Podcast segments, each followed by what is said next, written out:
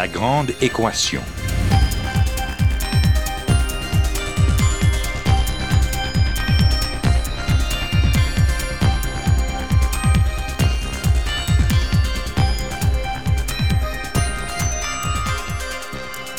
Ici Normand Mousseau, bienvenue à La Grande Équation, votre rendez-vous hebdomadaire avec la science.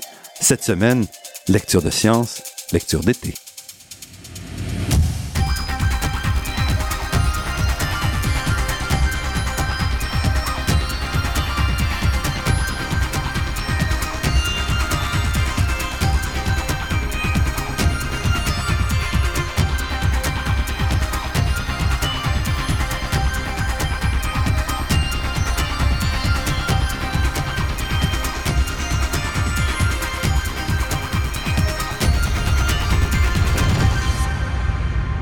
Nous voici déjà rendus à la dernière émission de la saison régulière et je voudrais en profiter au nom de toute l'équipe de production de la Grande Équation pour vous remercier de votre assiduité, de vos commentaires et de votre écoute.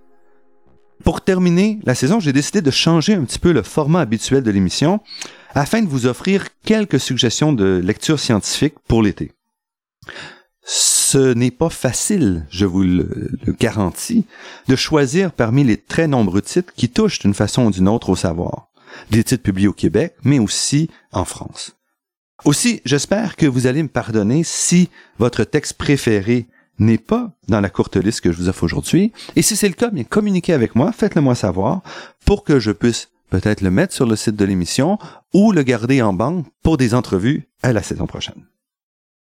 On a souvent tendance à choisir des livres légers pour les vacances parce qu'on veut changer d'air, se reposer. Alors, les livres que j'ai choisis vont un peu dans toutes les directions. Ce sont des livres qui vont, j'espère, convenir à différents moments de votre été, qui vont permettre de relaxer, de d'atteindre un peu de poésie, de découvrir un nouveau monde et parfois de traiter de sujets plus lourds. Donc vous pourrez vous évader en découvrant le monde autour de vous. Et que demander de plus?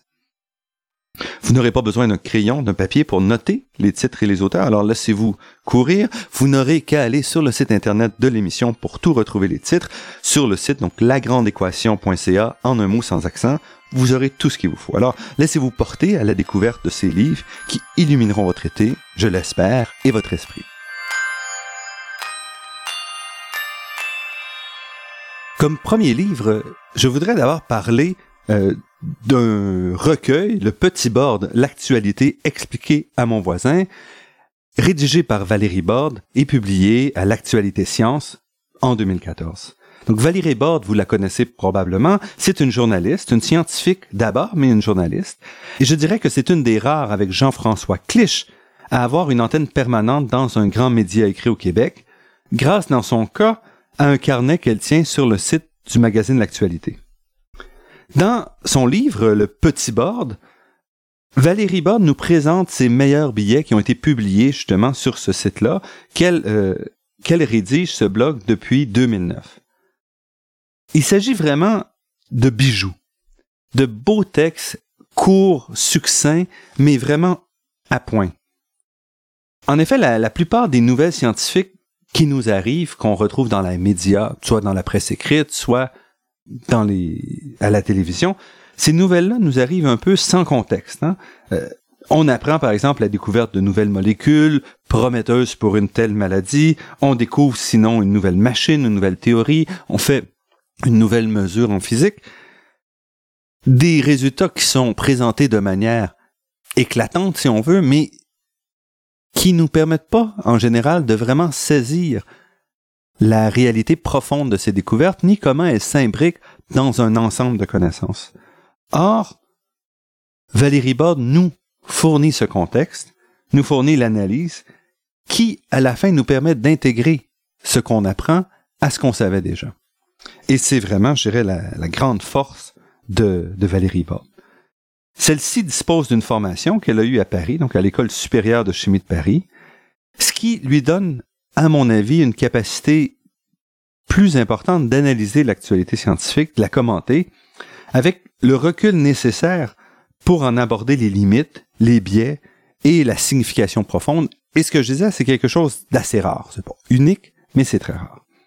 Il est difficile dans les quelques minutes que je veux consacrer à ce livre d'aborder l'ampleur, de, de, démontrer l'ampleur des sujets couverts par Valérie Borde.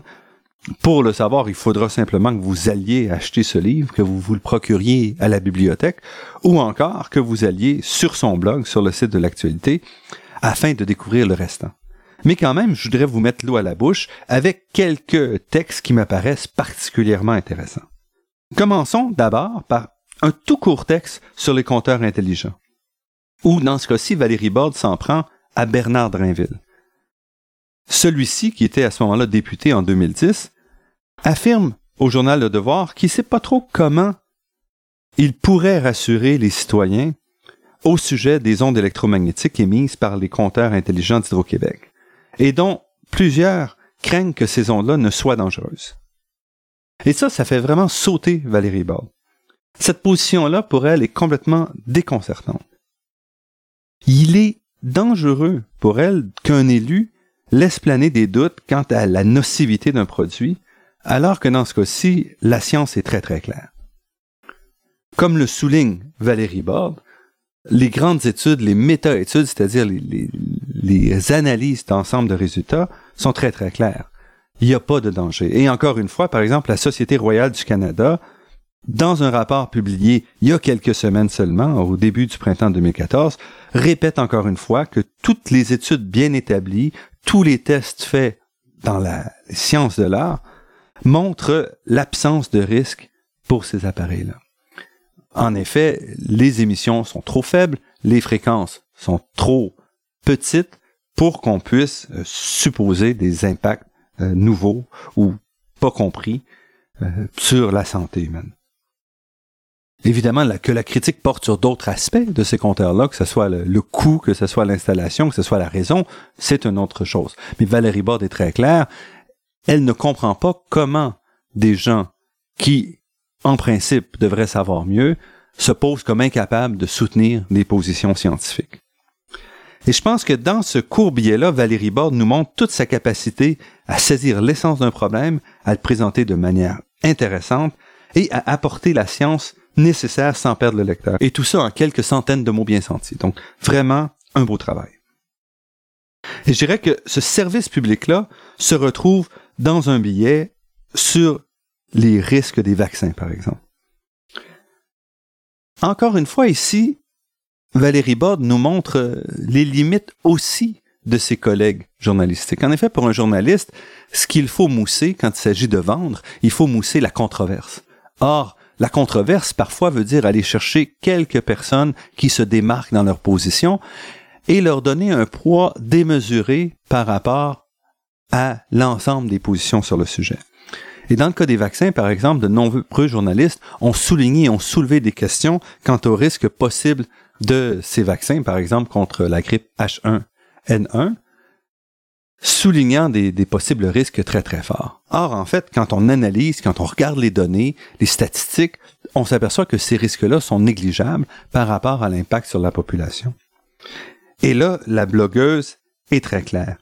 Elle montre qu'en fait, la science n'appuie pas du tout les risques qui sont propagés dans les médias, que ce soit les médias officiels ou encore les médias officieux. Donc ici, encore une fois, je dirais Valérie Borde nous montre sa capacité à nettoyer. Mais Valérie Borde ne fait pas que dénoncer les gens critiques par rapport à la position globale en sciences, par exemple.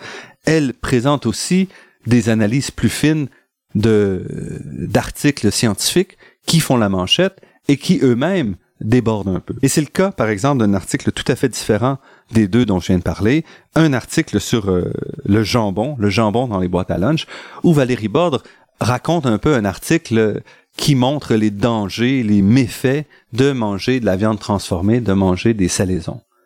Et elle revient en disant, il faut quand même pas exagérer ces effets-là. Quand on met ça dans la balance, on s'aperçoit qu'il est tout à fait acceptable de faire un sandwich au jambon et d'offrir ça à ses enfants euh, c'est tout à fait bon pour la santé, il n'y aura pas de problème. Donc ici aussi, elle remet en contexte la science. Donc, je dirais c'est un beau recueil de textes qui compte un petit 150 pages et je dirais à la fin, on en prendrait bien encore un petit peu plus parce que ces textes-là sont amusants, bien faits et nous poussent à réfléchir. Mais heureusement, Valérie Borde continue de produire ses billets sur le site de l'actualité. Alors, achetez ce livre, apportez-le avec vous dans vos bagages. C'est un livre euh, sympathique qui permet de page par page de découvrir des nouveaux sujets. Ce livre, donc je vous le rappelle, c'est Le Petit Board, l'actualité scientifique expliquée à mon voisin, publié en 2014, l'actualité science.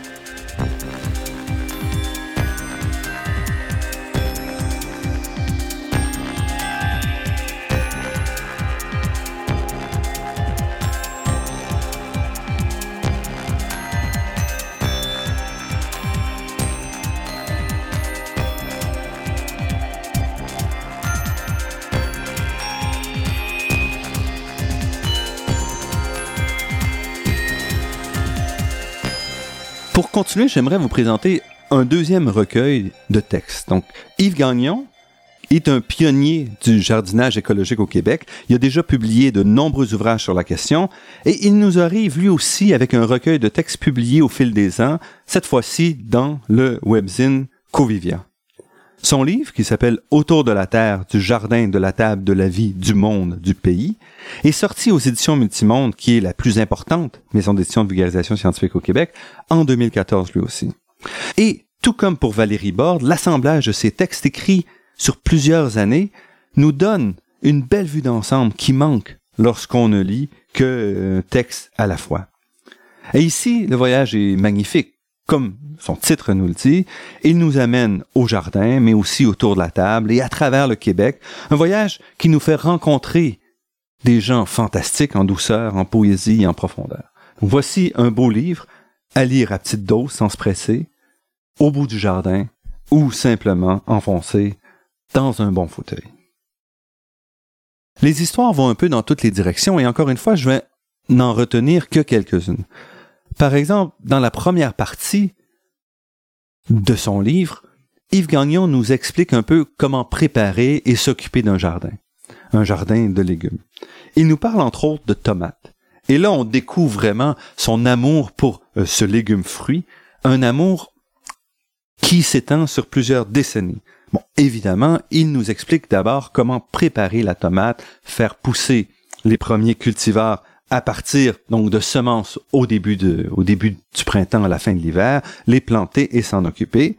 Voilà, ça marche. Mais au-delà de ça, il nous parle aussi, et un texte que, que j'ai beaucoup apprécié, il nous parle de sa quête de la tomate parfaite. Il faut savoir que le jardin de d'Yves Gagnon se trouve à Saint-Didas, donc loin au nord, au nord de, de Saint-Gabriel de Brandon, et qu'il fait froid. Donc, on a besoin de cultivars particulièrement résistant à cette température-là. Trouver des tomates, semble-t-il, n'est pas si facile que ça, et trouver la bonne tomate est encore plus difficile. Il est donc parti et a expérimenté depuis des dizaines d'années sur la meilleure tomate. Il nous raconte comment il a trouvé sa tomate rose fantastique en 1985, alors qu'il a rencontré le frère Armand Savignac, qui est un clerc de Saint-Viateur et qui euh, s'occupait du jardinage de la communauté depuis plusieurs décennies. Il découvre donc cette tomate rose que le frère Armand Savignac avait lui-même obtenue d'un agriculteur, Alphonse Dufresne, de Saint-Félix-de-Valois, en 1948. Voici donc un cultivar qui se suit comme ça depuis presque 70 ans. Donc, en 1985, Yves Gagnon rencontre le frère Savignac, qui a 90 ans, et il réussit à obtenir de celui-ci quelques graines qu'il va ramener avec lui pour semer et pour développer, parce que comme il l'explique, Saint-Didas, c'est plus au nord, donc plus froid que Joliette. Il faudra donc adapter au fil des ans ces cultivars pour les rendre plus résistantes au froid, mais aussi à toutes sortes de maladies. Et voilà donc que cette semence est maintenant offerte par Yves Gagnon à sa clientèle depuis une vingtaine d'années. Mais l'histoire ne s'arrête pas là parce que Yves Gagnon nous rappelle aussi qu'au-delà de la tomate rose, il faut aussi s'occuper de la tomate rouge. Et ici encore, c'est un travail de longue haleine, un travail de développement qu'il a défait, qu'il a fait sur 30 ans en expérimentant, comme il dit, pas moins de 100 cultivars. Et je dirais, c'est la beauté de ce texte-là, tout raccourci, tout bien tassé, qui nous montre un petit peu pourquoi il est important de garder une variété, il est important de garder la possibilité pour les jardiniers de réutiliser les semences, de les multiplier, de les adapter à la terre, à leur goût. Et c'est peut-être ce texte qui explique le mieux sa position, par exemple, par rapport aux grands semenciers de ce monde, tel Monsanto, qui travaillent à développer des organismes génétiquement modifiés, donc bien protégés par des brevets, et qui finalement réduisent de manière très très importante la variété, la variation, la richesse, la diversité des légumes, des plantes, des aliments qu'on consomme. Donc un beau petit texte qui nous explique, euh, je pense, en quelques mots vraiment, qui nous permet de saisir toute la philosophie d'Yves Gagnon. À travers son livre, Yves Gagnon nous montre aussi son amour de la nourriture en nous présentant quelques recettes toutes simples de base, mais qui sont essentielles à bien apprécier les aliments. Donc, il nous parle tout simplement de sa mayonnaise, une mayonnaise qu'il fait depuis des années. C'est facile à faire, finalement, la mayonnaise, quand on suit cette magnifique recette. Toute simple, mais toute bonne. Il nous parle aussi de quelques recettes moins connues, peut-être, on a tendance à acheter au supermarché, mais qui sont aussi faciles à faire, à adapter et à concevoir à nos goûts. Donc, il nous présente entre autres des recettes d'hummus, de taboulé, de tzatziki, de recettes du Moyen-Orient, qui gagnent vraiment à être connues et à être réalisées. Au-delà de ça, comme je disais, Yves Gagnon nous fait rencontrer toutes sortes de gens fascinants. Par exemple, euh, il nous raconte l'histoire de Marie-Hélène Desroches et de Jean Martin Fortier, dans un petit texte qui s'appelle Du clapier à la grelinette et qui nous montre un petit peu le parcours de deux personnes amoureux de la nature qui ont décidé de devenir comme ça jardiniers maraîchers et à implanter, qui ont réussi à implanter un beau modèle d'agriculture soutenu par la communauté, un modèle viable où tout le monde y retire quelque chose. Donc, il nous montre en fait, Yves Gagnon, que cette culture biologique n'est pas nécessairement une culture misérabiliste, mais une culture qui peut s'implémenter, qui peut être soutenue et où le consommateur et le producteur peuvent être des gagnants. Évidemment, ces trois petits textes ne sont que quelques-uns dans un recueil qui en contient euh, une cinquantaine ou plus. Euh, un recueil qui nous fait entre autres visiter la Gaspésie avec des yeux tout frais, euh, tout beaux, et qui nous permettent de redécouvrir cette région magnifique, qui nous permettent de redécouvrir cette région magnifique du Québec. Je vais quand même mettre quelques bémols à, à Yves Gagnon, qui parfois, dans son approche très écologique, lui fait parfois prendre des positions très peu scientifiques, ne serait-ce que pour euh, la, le rôle de la Lune pour décider des moments où planter euh, les légumes, qui laisse quand même à, désirer d'un point de vue scientifique, mais aussi certaines critiques qu'il fait à l'endroit des OGM. Euh, il y a certaines de ces critiques-là où on mentionne la, où on mentionne la dangerosité de ces des produits d'OGM, qui, je pense, sont à côté du sujet et sont incorrects, ne sont pas basés scientifiquement. Donc, ça en fait pas que les OGM n'ont pas, ne méritent pas leur critique, mais je pense qu'il est important d'éviter d'aller dans toutes les directions et de continuer à s'appuyer sur ce qui se fait de mieux en science. Donc, si on parvient à dépasser ces incartades et ces positions un peu douteuses, qui sont heureusement pas très nombreuses, je pense qu'il reste encore beaucoup de textes à apprécier, de gens, de régions à découvrir dans ce livre.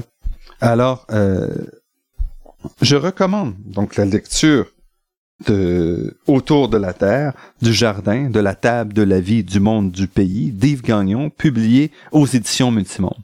Pour terminer, je voudrais également souligner la, la qualité des photos de ce livre, qui sont absolument magnifiques.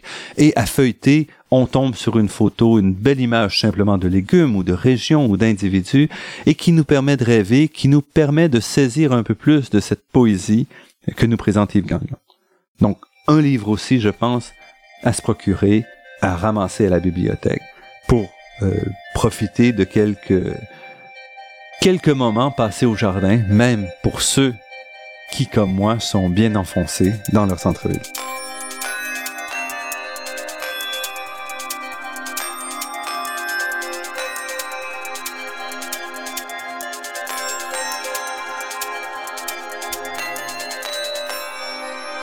Passons maintenant du jardin à l'univers. Et c'est ce qu'on fait avec les carnets d'un astrophysicien de Jean-René Roy, publié également aux éditions Multimonde en 2014. Jean-René Roy, c'est un astronome, professeur à l'Université Laval, qui s'intéresse à la vulgarisation scientifique depuis très longtemps et à l'astronomie depuis encore plus longtemps. Et le livre qu'il nous présente, c'est un très beau mélange de science et de biographie. Donc, il nous explique comment il est devenu, comment il s'est construit comme astro, astronome, astrophysicien. Et en nous amenant comme ça à travers sa vie, il nous présente les grandes épopées scientifiques des 40 ou des 50 dernières années, de même que les points de repère qui remontent plus loin, mais qui sont essentiels pour comprendre l'astronomie d'aujourd'hui.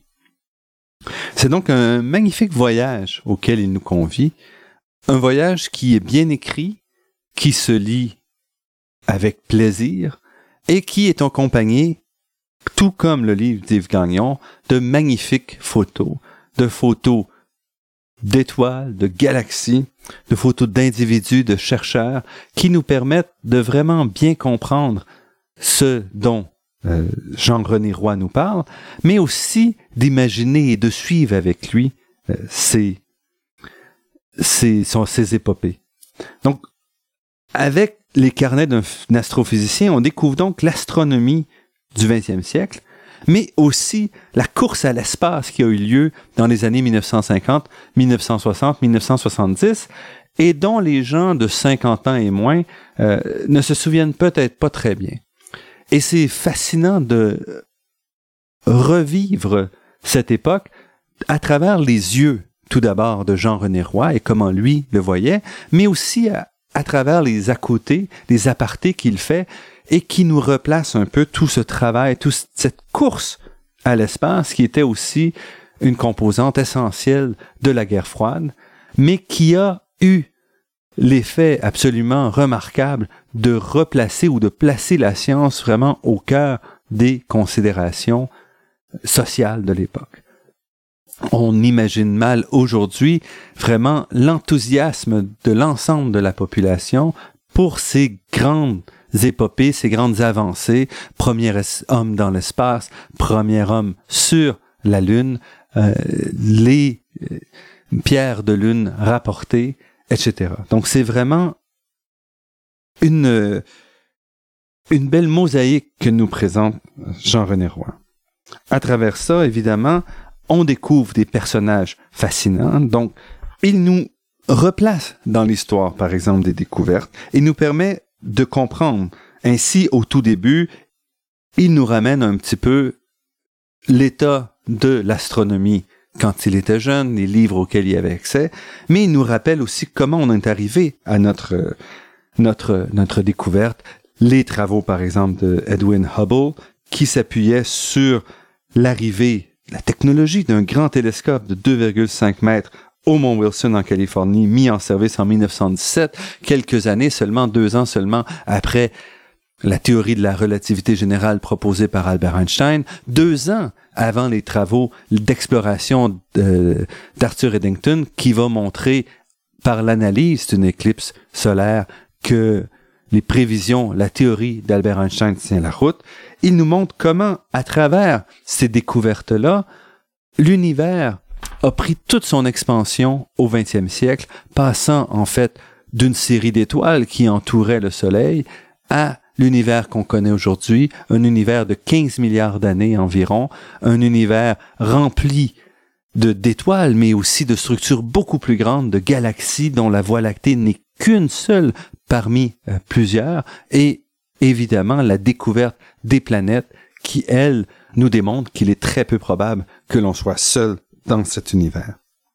Quand on remonte au début, donc on suit dans les années 50, je l'avais dit, les années 60, qui sont la découverte pour le Québec, cette fois-ci, du monde, entre autres avec Expo 67, et Jean-René Roy nous présente sa propre vision, sa propre compréhension d'Expo 67.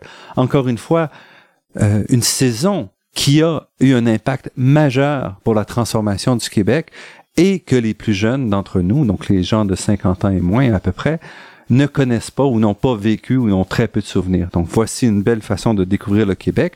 Une façon de découvrir aussi parce que Jean-René Roy nous accompagne dans les années 60, 70, 80, au moment où la science au Québec se mettait en place. La science dans le Québec francophone surtout parce que McGill déjà à partir du 19e siècle, de 1850, McGill était instauré, comme une université qui allait aussi s'occuper de sciences. Entre autres, on, connaît la présence au début du 20e siècle de Rutherford, qui gagnera son prix Nobel en physique pour la découverte du noyau de l'atome et une partie de ces travaux-là auront été faits à McGill. Mais du côté francophone, en fait, la science tarde à s'implanter. Les universités, les collèges sont encore contrôlés par l'Église catholique.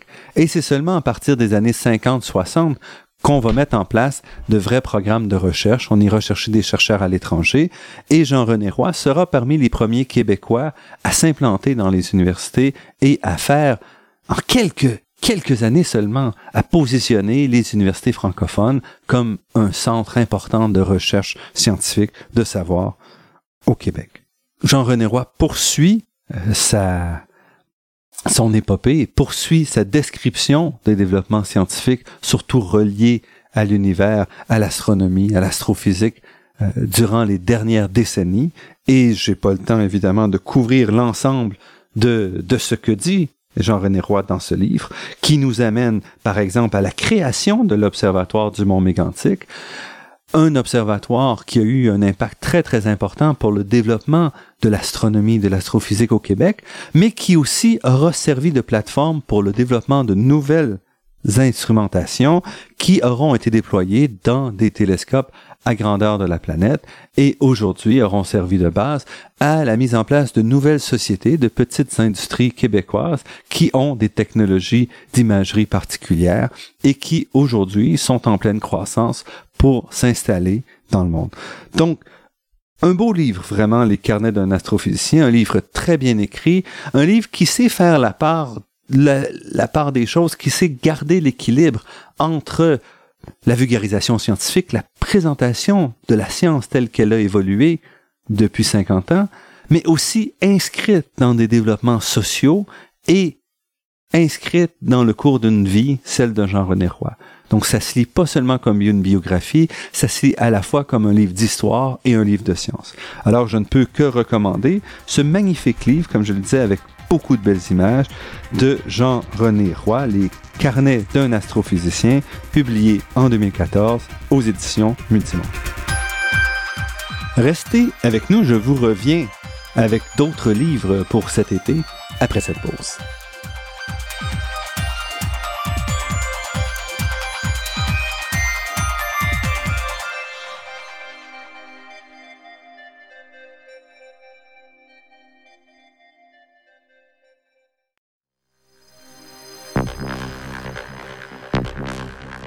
Ici Normand Mousseau, vous êtes à La Grande Équation et cette semaine, pour la dernière émission de la saison régulière, mais je vous offre quelques propositions de lecture scientifique pour l'été.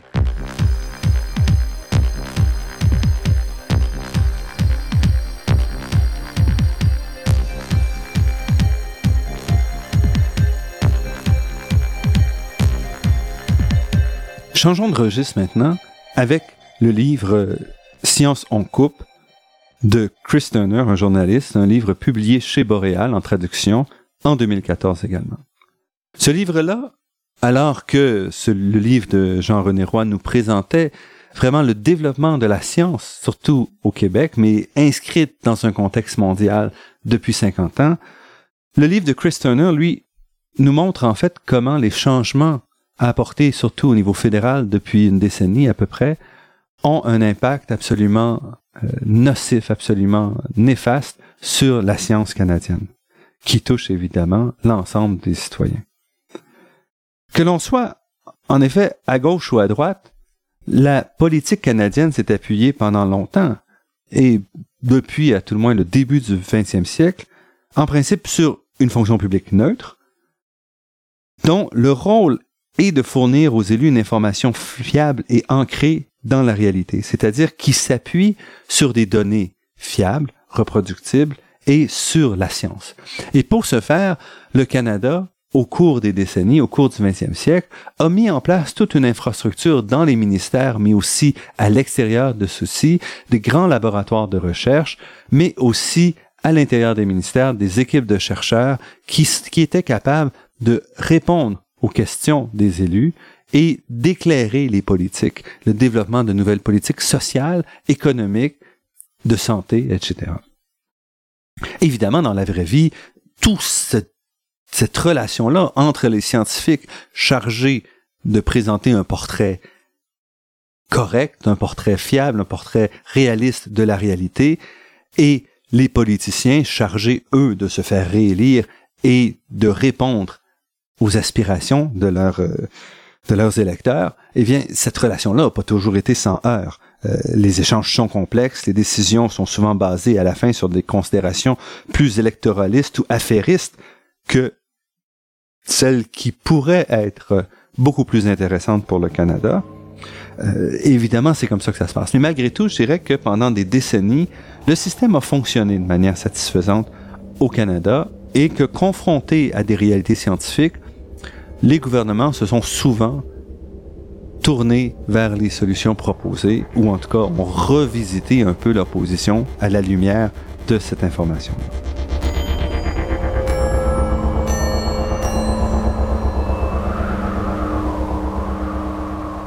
Comme je disais, ça n'a pas toujours été le cas et ça ne remonte pas simplement au gouvernement conservateur.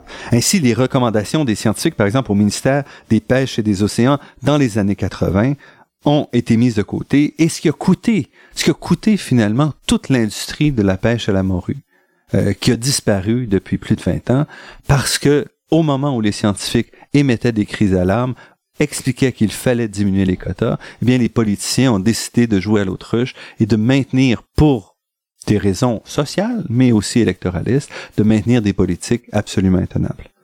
Dans Science, on coupe. En fait, Chris nous montre que cet exemple-là, qui était particulièrement euh, frappant dans les années 80, eh bien que les conservateurs en ont fait une façon absolument normale de fonctionner, où on met de côté les scientifiques, où on les baillonne, on les élimine petit à petit, pour être capable de diriger le pays de manière purement idéologique, purement affairiste, sans être entravé par la réalité, par les données et par des cris d'alarme de chercheurs. Et le gouvernement conservateur, en fait, applique depuis quelques années une entreprise de démolition systématique des capacités d'analyse et même de collecte de données du gouvernement. Il détruit l'ensemble de l'appareil gouvernemental alors même que les défis pourtant auxquels le Canada doit faire face sont de plus en plus complexes dans une société évidemment au niveau mondial qui est de plus en plus difficile à comprendre, de plus en plus difficile à équilibrer. Parmi les, nombreux exemples que donne Chris Turner, l'exemple le plus frappant certainement offert par Chris Turner dans son livre est certainement l'abandon par le gouvernement conservateur du formulaire long obligatoire lors du recensement national. Vous savez, donc, au recensement qui a lieu à tous les dix ans, chaque citoyen, chaque euh, famille reçoit ce qu'on appelle un formulaire court et une fraction déterminée de des citoyens reçoit également un autre formulaire beaucoup plus long qui prend peut-être une heure à remplir et qui détaille la, le mode de vie de chaque citoyen. Ce formulaire long-là, puisqu'il est systématiquement distribué à travers le Canada, avec obligation historiquement de le remplir, permettait aux élus et à tous ceux qui ont besoin d'une information sur le Canada de disposer d'une information précise et fiable et statistiquement valable de l'ensemble de la population canadienne. Or, lors du dernier recensement, le gouvernement conservateur a aboli l'exigence de, de remplir ce, ce formulaire-là, le formulaire long, laissant à chacun le soin de décider ou non de le remplir, ce qui fait qu'il y a un billet parce que les gens qui remplissent un tel formulaire de manière volontaire sont très différents de ceux qui refusent généralement de le remplir. On se retrouve donc aujourd'hui, et c'est difficile à croire en 2014, avec un portrait beaucoup moins clair de la situation canadienne que ce qu'on avait il y a 20 ans. Donc on recule dans notre compréhension de notre environnement, ce qui limite la capacité des ministères, des agences à mettre en place des programmes répondant aux changements constants, parce qu'on n'a pas une bonne image de ces changements-là. Il est donc impossible aujourd'hui d'analyser l'efficacité des mesures qu'on met en place au fil des années, et même pour des entreprises, par exemple, de, savoir comment et quels investissements faire pour répondre au changement des populations, au changement des besoins, au changement des habitudes des Canadiens. C'est donc quelque chose de remarquable de voir qu'on a un gouvernement qui décide de diminuer la capacité de comprendre notre environnement, de comprendre l'évolution de notre population et de diminuer la capacité de mettre en place des réponses qui vont satisfaire au gouvernement. Comment est-ce qu'on peut justifier cette décision-là, mais aussi de nombreuses autres qui sont décrites en détail dans Science en Coupe? Pour Chris Turner, en fait, il s'agit pour le gouvernement conservateur de se donner la voie libre pour poursuivre sa politique d'un centre de décision hyper centralisé qui n'accepte pas la critique et l'opposition. En éliminant comme ça l'information neutre et solide, le gouvernement devient libre de ses choix parce qu'il n'y a plus de données qui permettent de remettre en question ces choix-là. Dans ce cas, on élimine les débats, les réflexions qui pourraient forcer le gouvernement à faire marche arrière, ce qui lui permet d'épouser sans retenue le projet du gouvernement actuel conservateur d'exploser l'exploitation des ressources naturelles en général, du pétrole en particulier, au profit de certains intérêts financiers à court terme, entre autres pour la grande entreprise. Donc, on se retrouve à avancer de plus en plus dans le noir et donc à être incapable de mettre en place ce qu'il faut pour y répondre. Que ce soit du côté du gouvernement que du côté de l'opposition et des citoyens qui n'ont plus maintenant accès à l'information nécessaire pour s'opposer de manière solide et de manière scientifique. La situation, elle continue de se détériorer aujourd'hui. Le Conseil national de recherche du Canada, par exemple, qui est un ensemble de grands laboratoires de recherche fédéraux, a été réformé de fond en comble récemment. Ces laboratoires, qui pour longtemps avaient chacun des thématiques différentes, allant de la nanoscience à l'astronomie, euh, pouvaient travailler de manière relativement indépendante. Or, aujourd'hui, elles doivent mettre de côté l'indépendance et réorienter leurs travaux qui, de long de certains axes thématiques, définis par la haute direction et qui s'imbriquent formellement dans nécessité maintenant, une obligation de répondre à des besoins à très très court terme de l'industrie. Évidemment, cette perte-là d'indépendance affecte les chercheurs dans le quotidien. En fait, certains chercheurs se sont même vus interdire euh, de donner des présentations invitées dans des grands congrès, ce qu'on n'avait jamais vu euh, dans le passé. Surtout à partir de maintenant, les chercheurs sont au service de l'industrie et doivent travailler à courte vue. Or, le développement de la capacité pour le Canada de faire face à ses besoins exige aussi des laboratoires capables de travailler sur des questions à plus long terme. On pense par exemple au grand laboratoire, euh, au grand la région des lacs expérimentaux en Ontario, qui a permis pendant des décennies de faire des études à grande échelle sur l'impact des pluies acides, par exemple, des changements climatiques, et des laboratoires qui ne sont plus soutenus par le gouvernement fédéral. Avec cette réforme maintenant du Conseil national de recherche scientifique, le Canada continue d'éliminer la capacité du Canada à se développer et à analyser et à se préparer pour l'avenir. Donc le livre euh, de Chris Turner, je pense, est un livre vraiment qui fait la lumière sur un aspect qui a été longtemps négligé par les médias et souvent presque ignoré par la population des actions du gouvernement Harper, euh, des actions qui sont extrêmement nuisibles pour une société rationnelle dans la lignée des Lumières. Malgré ça, je dirais quand même que le livre de Chris Turner manque d'analyse profonde. Donc, on nous décrit une série euh, d'événements, de faits, surtout qu'on avait déjà vu dans la presse, dans les médias, pour qui suivaient un peu le dossier. Donc, il n'y a rien de vraiment nouveau dans ce livre-là. Et il manque peut-être une analyse plus fine des impacts à plus long terme de ces décisions-là et une capacité d'aller au-delà des faits pris un à un. Malgré tout, je pense que c'est un livre euh, qui est nécessaire pour comprendre les changements qui se produisent au Canada avec le gouvernement actuel, des changements qui vont à l'encontre de ce qu'on pensait possible depuis déjà près d'un siècle.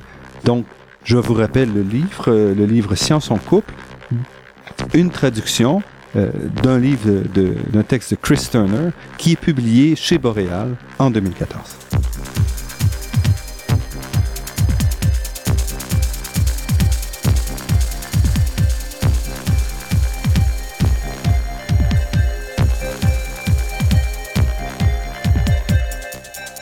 On a parlé de jardin, on a parlé d'OGM, on a parlé de problèmes au niveau canadien avec la science. Et justement, cette relation-là complexe entre les scientifiques, le public, les politiciens, les financiers, eh bien, c'est une question qui est particulièrement mise en lumière dans le contexte des changements climatiques. En effet, alors que les chercheurs ont identifié le lien en fait entre les activités humaines, surtout l'utilisation des hydrocarbures, mais aussi par exemple l'agriculture, cette relation entre ces activités-là et le climat dès les années 1970, c'est-à-dire il y a déjà plus de 40 ans, les politiciens un peu partout sur la planète et beaucoup au Canada continuent de tergiverser, de retarder les actions et même dans plusieurs cas de nier le problème tout simplement, prétextant toutes sortes d'incertitudes scientifiques et de, de conflits entre certaines disciplines. Évidemment, les citoyens qui sont pris au milieu de cet échange-là, qui est souvent technique, euh, ces citoyens-là vont hésiter, vont rechigner à s'imposer des changements qui, dans certains cas, pourraient être pénibles, parce qu'ils sont pas certains, en fait, des résultats et de l'effet collectif. Donc, c'est bien beau se résigner, se priver individuellement, mais si l'ensemble de la population de la planète continue à émettre des, gaz à effet de serre avec à la même vitesse, à en accélérer, les impacts, les efforts des individus n'auront pas beaucoup, beaucoup d'effets. Avec Est-il trop tard? Le point sur les changements climatiques, qui a été publié aux éditions Multimonde à la fin 2013, Claude Villeneuve, qui est un chercheur bien connu de l'Université de Chicoutimi, s'adresse justement à l'ensemble des non-spécialistes que nous sommes et qui veulent comprendre ce qui se passe avec le climat dans un langage clair et non alarmiste. Nous sommes aujourd'hui en 2014. Aussi, ça donne rien de reculer et se dire on aurait dû agir il y a 20 ans, il y a 10 ans, il y a 5 ans. Il faut prendre le monde où il est aujourd'hui et essayer d'avancer. Et c'est, je pense, le côté non alarmiste dont je parle.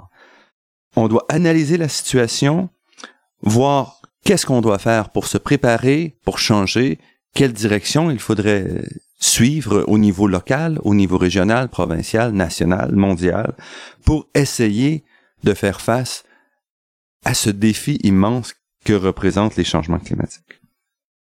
Claude Villeneuve a rédigé son livre avant la publication euh, du groupe international d'experts sur le climat, le GIEC, de sa cinquième série de rapports techniques. Donc, il l'a fait de manière délibérée, afin essentiellement d'offrir un guide, d'offrir une illumination de ce qui se passe aujourd'hui et des données qui arrivent. Pourquoi? Parce que Claude Villeneuve savait bien, en suivant ce qui se passait, que le GIEC arriverait pas avec des, des recommandations ou des observations complètement différentes de ce qu'il avait fait il y a quelques années. En effet, la science, plus on avance dans cette analyse du climat, des changements climatiques, plus elle se confirme et elle nous, si on veut, raffirme les positions qu'elle avait. Donc, il y a des petits changements au bas, mais essentiellement, il n'y a rien de changé. Et donc, Claude Villeneuve veut nous permettre de comprendre ces nouvelles données-là en mettant ça en perspective. Claude Villeneuve a donc sorti son livre dès le début du cycle des rapports qui vont continuer à être publiés en 2014 et dont on a eu il y a déjà un mois ou deux le deuxième rapport technique publié. Donc la première chose que Claude Villeneuve nous dit, c'est qu'il faut reconnaître que l'inaction des dernières années va nous amener immanquablement des changements profonds au climat. Euh, des changements qu'on a déjà à travers le monde. Donc, même si l'hiver 2014 a été le plus froid en Amérique du Nord depuis très longtemps, euh, pendant ce temps-là, en Europe, on avait un hiver très chaud et quand on regarde la moyenne des hivers des dernières années, on note un réchauffement très net en Amérique du Nord. Donc, Claude Villeneuve nous dit le monde change et il nous faut à la fois penser et adapter nos infrastructures à ces changements-là inéluctables, tout en travaillant évidemment à limiter les dégâts. Donc, il faut agir sur plusieurs angles en même temps. Et ça ne touchera pas que les autres toute la planète va être touchée d'une manière ou d'une autre.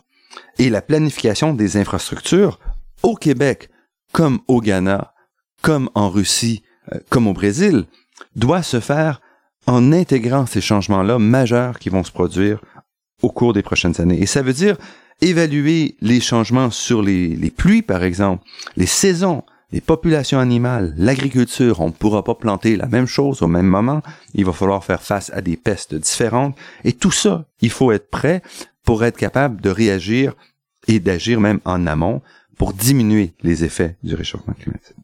évidemment, en parallèle, il faudra aussi agir pour réduire les émissions de gaz à effet de serre, euh, pour revoir la structure de la société, pour revoir la structure de la société.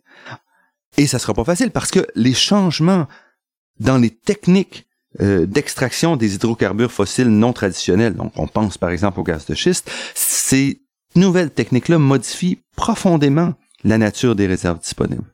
On se retrouve aujourd'hui avec des quantités beaucoup plus grandes que prévues d'hydrocarbures disponibles et exploitables. Et dans ce contexte-là, on ne peut pas simplement espérer que l'explosion des prix des hydrocarbures va naturellement forcer l'ensemble de la population de la planète à adopter un régime moins fort en production de gaz à effet de serre. Qu'il va falloir qu'on agisse contre cette facilité-là qui, qui nous arrive. Donc chaque pays, chaque province, chaque citoyen doit penser au changement climatique tout en faisant face évidemment à une pléthore d'urgences, euh, souvent sur le beaucoup plus court terme. Donc comment est-ce qu'on va être capable d'équilibrer ces changements-là à long terme avec les pressions et les exigences qui touchent tout le monde au niveau quotidien? Et Claude Villeneuve est très très conscient de ce défi permanent que constitue la vie. Et chaque jour, on doit trouver d'abord la solution de Paris au plus pressé. Et comme les changements climatiques se font sur le long terme, il est facile de les oublier et de ne pas les intégrer. Et Claude Villeneuve nous montre que ça sera pas facile, euh, mais que la solution à la fin sera simplement de donner une valeur monétaire à la production de gaz à effet de serre qui va permettre, lorsque cette valeur-là sera suffisamment élevée, d'orienter de manière quotidienne les décisions des gens dans une direction de réduction de gaz à effet de serre. Et ça sera donc la seule façon de ramener au quotidien cet effet-là des réchauffements climatiques. Est-il trop tard? Donc demande Claude Villeneuve. Bien, il offre une réponse. La planète va continuer de tourner avec ou sans l'humanité. La vie va trouver évidemment le moyen de se maintenir. Euh, la question, c'est que dans ce film-là, qui a pas de générique, qui va se poursuivre, quelle sera la place de l'homme, de l'humanité? Est-il trop tard? Le point sur les changements climatiques de Claude Villeneuve, publié aux éditions Multimonde en 2013, nous offre donc une piste de réflexion qui est très grandement appréciée. Une réflexion sans agitation, sans alarme aussi, je pense que c'est très apprécié, qui fait le point sur probablement le plus grand défi auquel fait face l'humanité aujourd'hui. Vous vous dites peut-être que vous avez déjà tout entendu sur le sujet ou que vous n'en pouvez plus euh, de ce sujet-là. Mais je pense que ce livre est aussi pour vous. Euh, parce qu'il vous offre dans un langage clair, avec de nombreuses illustrations, un point de vue critique et posé, et un bagage nécessaire pour comprendre qu'est-ce qui se passe autour de nous. Donc, peu importe votre position face au changement climatique, je pense que ce livre-là est un incontournable. Il faut le lire, il faut être prêt, parce que les changements climatiques sont là pour rester.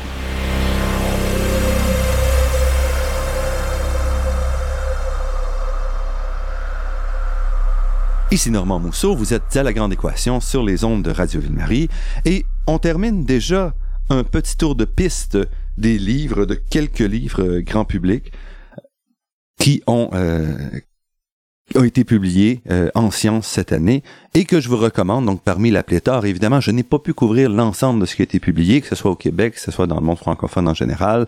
Il y en a eu beaucoup. J'en ai couvert quelques-uns dans des entrevues euh, cette année, dont certaines seront rediffusées cet été.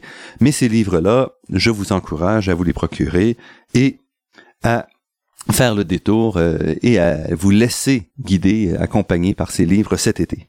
Donc, si vous êtes de ceux qui en voulait un peu plus. Je vais juste rajouter peut-être un ou deux titres euh, dans les quelques minutes qui restent pour euh, que je n'aurai pas le temps de compléter, mais qui vont un petit peu agrandir le portrait de ce que j'ai présenté jusqu'à date.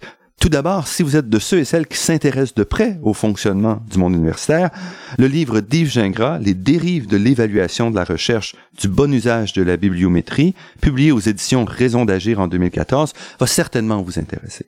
C'est un livre qui décortique les mesures de qualité, de productivité et de quantité qui sont utilisées dans le monde universitaire.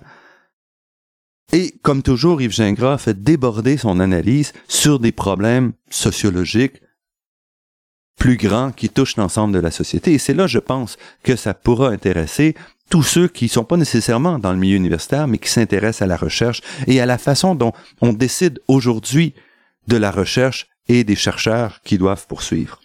Et entre autres, Yves Gingras est très, très critique dans ce texte et la folie des classements universitaires qui est très à la mode depuis une dizaine d'années. Et il démontre euh, clairement que ces classements-là n'ont aucune valeur scientifique, n'ont aucune signification, donc ils sont littéralement insignifiants. Et malgré tout, on a des recteurs d'université, des décideurs qui se gargarisent et s'appuient sur ces chiffres bidons-là, euh, je dirais, pour le, le plus grand mal du monde universitaire. Donc, un livre intéressant, court, au point, et pour tous ceux qui s'intéressent à l'université.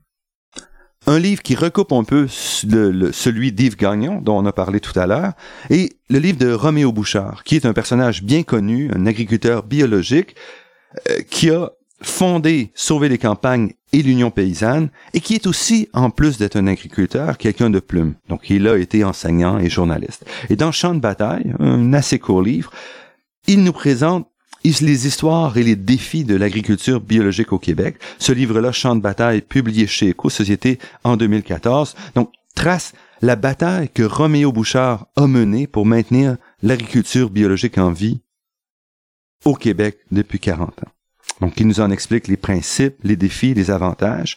C'est un livre qui complète, comme je disais tout à l'heure, celui d'Yves Gagnon autour de la terre, parce que, alors que Gagnon nous présente vraiment une mosaïque de réflexions sur des sujets de manière un peu plus poétique, Roméo Bouchard, c'est avant tout un activiste qui nous présente de manière directe et succincte le mouvement, les raisons de la militance. C'est un livre, donc facile à lire, mais beaucoup moins poétique, vraiment plus à la base de ce mouvement-là.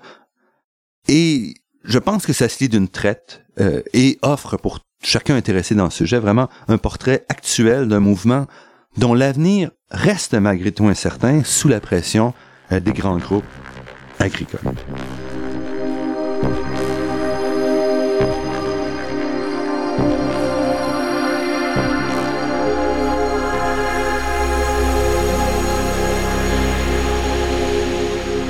Voilà, j'arrive à la fin euh, de cette émission, à la fin de cette saison 2013 2014 de la grande équation.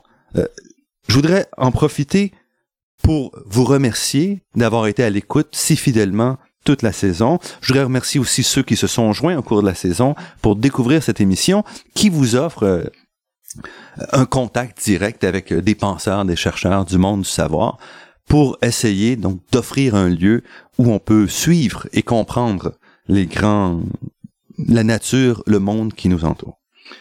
Je vous offre donc un espace qui vous permet de rencontrer des gens pour mieux comprendre le monde, la nature et la vie qui nous entoure. Donc, rassurez-vous, je vais être de retour dès le début de septembre pour vous présenter une nouvelle série d'entrevues dans pas mal le même format. Et d'ici là, vous aurez l'occasion de réentendre certaines des entrevues les plus marquantes de l'année. Alors, profitez de l'été, amusez-vous, allez chercher ces livres-là et n'hésitez pas à me faire parvenir vos suggestions d'entrevues, de sujets en contactant Radio Ville-Marie ou en m'écrivant directement via le site Internet de La Grande Équation. Et je voudrais profiter comme ça à la fin de la saison pour remercier particulièrement toute l'équipe qui soutient la grande équation, l'équipe directe, c'est-à-dire Daniel Fortin à la technique, qui est aussi en charge de toute la musique, qui est à la création de tous les thèmes musicaux entendus dans l'émission et qui fait un travail remarquable de monter et de, de mettre en onde euh, l'émission. Je voudrais remercier également Marc-André Miron qui s'assure du site Internet, de la diffusion des, des annonces par courriel et Ginette Beaulieu, qui est productrice déléguée, qui fait un travail dans l'ombre, mais extrêmement apprécié, de réécoute des émissions et de correction. Je voudrais remercier Radio Ville-Marie qui continue de croire que la science a sa place sur ces ondes et dans la société, et finalement tous ceux qui ont contribué financièrement, de manière directe ou indirecte, à la production de la grande équation cette année. Donc Radio Ville-Marie, le Fonds de recherche du Québec, la Fondation familiale Trottier, de même que la Fondation des chaires de recherche du Canada et l'Université de Montréal. Et comme je l'ai dit à quelques reprises, cette saison, j'ai passé quelques mois à Paris comme professeur invité à l'université Pierre et Marie Curie et ça m'a permis de rencontrer et de vous faire rencontrer des chercheurs euh, français qui font moins souvent le saut de l'autre côté de l'Atlantique. Donc j'espère que vous avez apprécié et je voudrais en profiter pour remercier ceux qui m'ont accueilli à Paris, donc à l'Université Pierre et Marie Curie, le laboratoire de physique de la matière condensée et le Conseil national de recherche scientifique. Comme toujours, vous pourrez réentendre cette émission en vous rendant sur le site internet de la Grande Équation. L'émission est également disponible sur la page Université de Montréal de iTunes U. Ici Normand Mousseau. Au nom de toute l'équipe, je vous remercie pour votre fidélité. Je vous souhaite un excellent été et j'espère vous retrouver en septembre pour une nouvelle saison. Et d'ici là, restez à l'écoute de Radio Ville-Marie pour découvrir votre monde sous toutes ses facettes.